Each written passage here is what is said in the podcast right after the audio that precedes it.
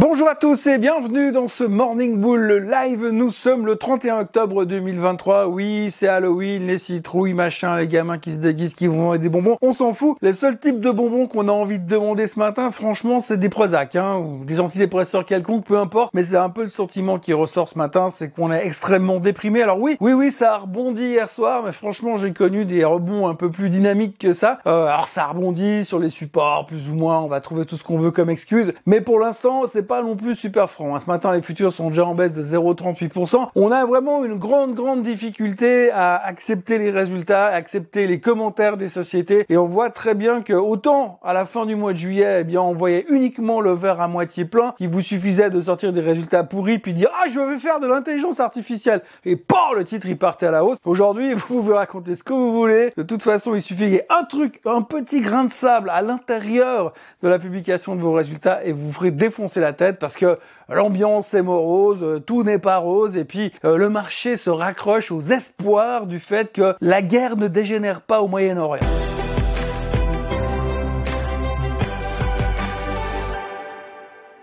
Alors quand vous avez un marché qui se raccroche au fait que la guerre ne dégénère pas alors qu'il comprend rien, moi j'y comprends rien non plus, mais je veux dire c'est quelque chose de tellement spécifique qui dure depuis 70 ans de toute manière, il est peu probable que quelqu'un comprenne quoi que ce soit à l'intérieur de tout ça. Euh, on voit assez mal comment Wall Street en 24 heures il pourrait passer du ouh là là ça va mal ah non non ça va bien se passer. Bref en gros on s'occupe comme on peut, on meuble, on regarde les chiffres trimestriels, on s'intéresse un petit peu au pétrole et puis on attend, on attend parce que forcément eh bien oui aujourd'hui la fête se réunit mais ils vont rien nous dire. Demain, ils se réuniront aussi, mais là, ils nous diront quelque chose. Et demain soir, normalement, Monsieur Powell va donc parler pour nous annoncer qu'il ne fait rien sur les taux et on va être très attentif à la description de ce qu'il va nous raconter ensuite, au ton qu'il va utiliser et à la couleur de la cravate, qui pourrait nous donner des indications sur le futur ou ses futures intentions, en tous les cas, euh, pour les, euh, la prochaine potentielle hausse des taux du mois de décembre. Mais a priori, ça devrait bien se passer parce que comme c'est parti, il est peu probable que les taux montent quand même en décembre. Donc, si on reprend un petit peu le déroulé de la séance hier, les marchés sont remontés alors il y a eu deux, trois euh, bons chiffres et c'est assez symptomatique là aussi parce que quand vous regardez la qualité des chiffres qui ont été publiés hier, ils étaient bons. je prends l'exemple par exemple de McDonald's. Hein. McDonald's, alors eux, ils ont annoncé que leurs chiffres étaient meilleurs que les attentes et le CEO s'est estimé content de voir que les gens étaient un peu en mood défensif, c'est-à-dire qu'on va moins au restaurant, on claque moins d'argent. Puis quand on va au resto, on va se faire un bon McDo alors à la place d'aller se faire un bon gastro. Résultat, vous avez une gastro, mais vous allez au McDo et puis résultat, eh bien,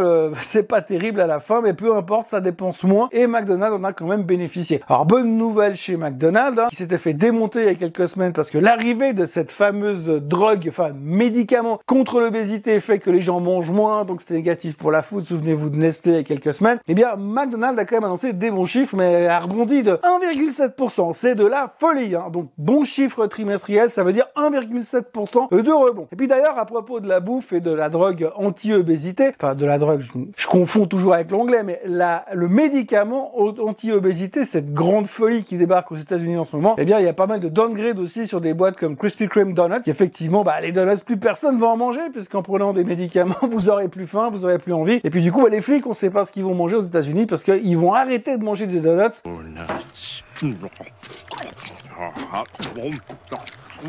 Hey, Homer, slow down. You're gonna choke or something. Don't tell me how to eat donuts.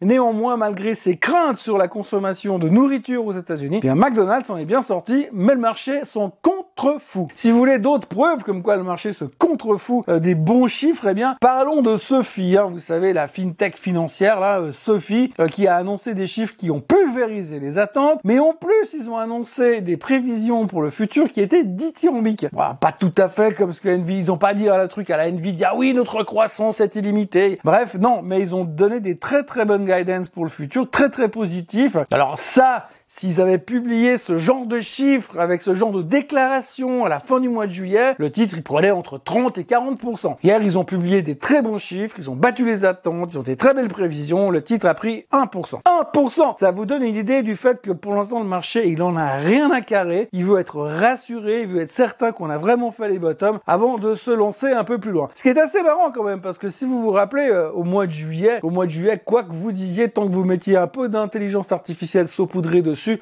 le titre.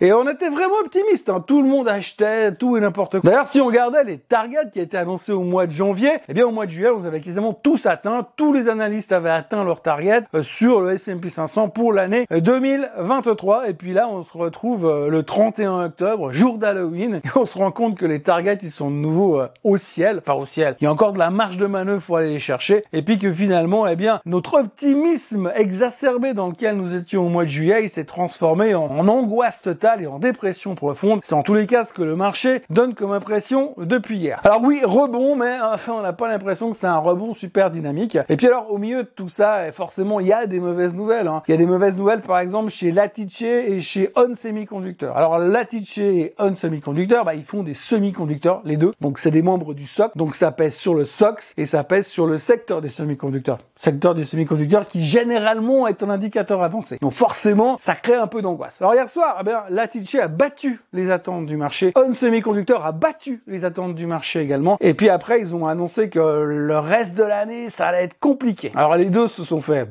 Eh, c'est quoi le texte Ah. Hmm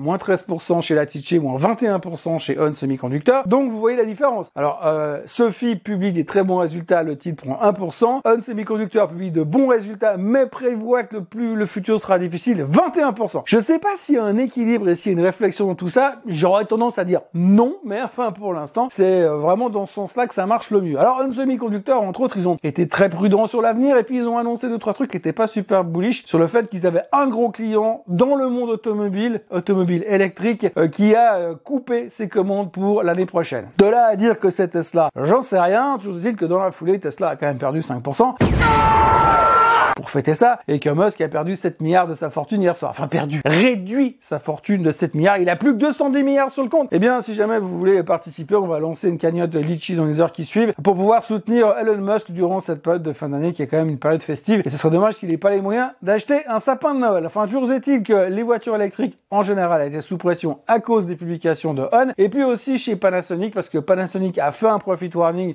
au Japon, et du coup, le profit warning, bah, Panasonic, ils font des batteries aussi. Et puis leur plus gros client, c'est Tesla. Bref. Donc du coup, pression aussi sur le secteur et donc grosse déprime euh, de ce côté-là. Donc du coup, on a eu ce rebond hier, et puis quand on voit ce que nous annoncent les semi-conducteurs, ça fout les jetons. Ce soir, il y a AMD qui va publier après la clôture. Euh, donc là aussi, on s'inquiète un peu pour le secteur des semi-conducteurs. Mais au niveau des résultats, c'est pas tout, hein, parce qu'on aura encore Pfizer, on aura Caterpillar qui vont publier aujourd'hui. Et ce sera intéressant. Alors Pfizer, on s'en fout. De toute façon, depuis le vaccin, ils vendent plus rien. Et puis Caterpillar, ce qu'il faut regarder attentivement, c'est que c'est toujours un indicateur de la croissance économique, enfin du travail qui est fait aux États-Unis. Si Caterpillar sort des bons chiffres, c'est que les États-Unis vont bien. Caterpillar sort des mauvais chiffres, ça veut dire que les États-Unis vont mal. Alors ce qui est bien aujourd'hui, parce que si les États-Unis vont mal, on va dire ah mais c'est bon, c'est pas inflationniste, donc ça veut dire qu'il montera plus les taux. Yo, super. Bref, on aura encore pas mal de résultats aujourd'hui. Et puis alors, euh, on peut parler aussi, on doit parler d'ailleurs, on doit parler du pétrole. Le pétrole qui euh, se pète la figure, euh, qui revient à 82 dollars et des poussières. Alors c'était assez marrant parce que si vous regardez un petit peu là aussi, hein, quand ils ont commencé à se disputer entre Israël et la Palestine, eh bien le pétrole est parti. On nous a dit ouais cette fois c'est bon, ça va très très loin, très très haut, machin. Et puis en fait, bah, moins il n'y a pas de contagion, plus le pétrole il monte pas. Hein. En gros, si on peut parler français comme ça, en gros, finalement, comme ça ne dégénère pas, bah, les gens se disent, bah, finalement, ça va bien se passer. Donc hier, le pétrole traitait autour des 82 dollars. Il perdait, je crois, 4% au pire moment de la journée. Donc on voit que ça met un peu de pression. Mais pourtant, pourtant, et pourtant, la World Bank a parlé. alors la World Bank, je vous rassure, hein, personne sait vraiment où ils sont et à quoi ils servent. Mais de temps en temps, ils sortent avec un rapport. Donc oui, nous, on pense que ça. Ouais, ouais, c'est bon. Allez, retourne à la maison. Bref, la World Bank a publié un rapport hier soir sur le pétrole en disant que selon eux, si le conflit au Moyen-Orient venait à dégénérer, donc si plus conditionnel. En gros, ils en savent rien. Mais admettons que le conflit au Moyen-Orient venait à dégénérer, il se pourrait, toujours le conditionnel, que le baril, le prix du pétrole monte à 150 dollars le baril, soit 76%. Enfin, ils ont annoncé 76% de hausse possible sur le baril. Pourquoi 76 je sais pas, probablement une formule mathématique euh, entre l'interpolation des planètes et la consommation de chocolat en Suisse. Je sais pas. Chose est-il qu'ils ont réussi à trouver un chiffre, 76% euh, de hausse sur le baril. Si le conflit venait à dégénérer. Alors ils n'ont pas précisé comment il dégénérait, si l'Iran devait s'en mêler mais sans les armes atomiques ou si l'Iran devait s'en mêler avec les armes atomiques. Ville, tu fais.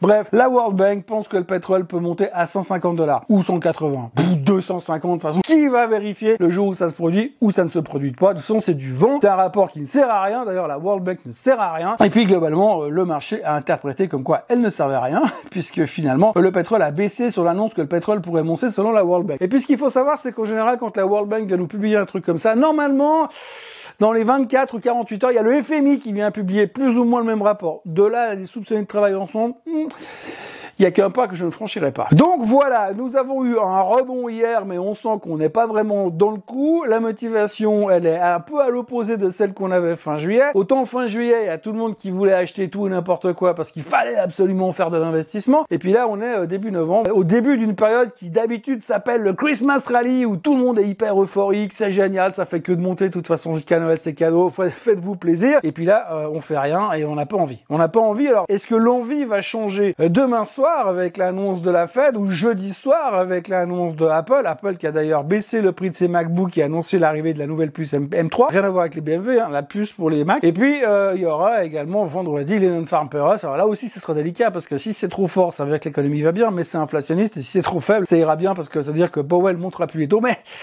ça voudrait que ça ira moins bien. Et aujourd'hui, on se pose beaucoup de questions et on a besoin de beaucoup de réponses, mais pour l'instant, on n'en a pas beaucoup. Résultat, eh bien, à la place d'aller frapper aux portes ce soir pour demander des bonbons, eh ben, la meilleure chose, c'est de demander euh, des antidépresseurs quand même, parce qu'on a quand même l'impression que le marché, là, tout de suite, maintenant, il a un tout petit peu déprimé. Mais c'est mieux comme ça, parce que généralement, quand on est vraiment déprimé et qu'on n'y croit plus, c'est là que ça remonte. Voilà, moi, je vous souhaite une excellente journée. N'oubliez pas de vous abonner à la chaîne Suisse en français, de liker cette vidéo, de la partager partout dans le monde. Et puis, n'oubliez pas non plus qu'il y a toujours les inscriptions qui courent pour le Trading Talk de jeudi soir chez Swissquote, 17h à Gland, réservé uniquement aux résidents suisses.